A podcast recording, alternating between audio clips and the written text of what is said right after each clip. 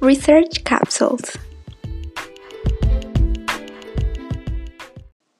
This research capsule will explain what can you have in the same research. The same investigation can cover exploratory purposes at the beginning and end up being descriptive, correlational, or even explanatory, all according to the researcher's objective. No type of study is superior to the others, all are significant and valued. Difference to choose one or another type of research is the degree of development of knowledge regarding the subject to study and the objective set. This podcast was elaborated by the Dr. Damaris Estrella Castillo for the Latin American Institute of Health and recorded by Carla Arias Marufo from Thomas Alva Edison School.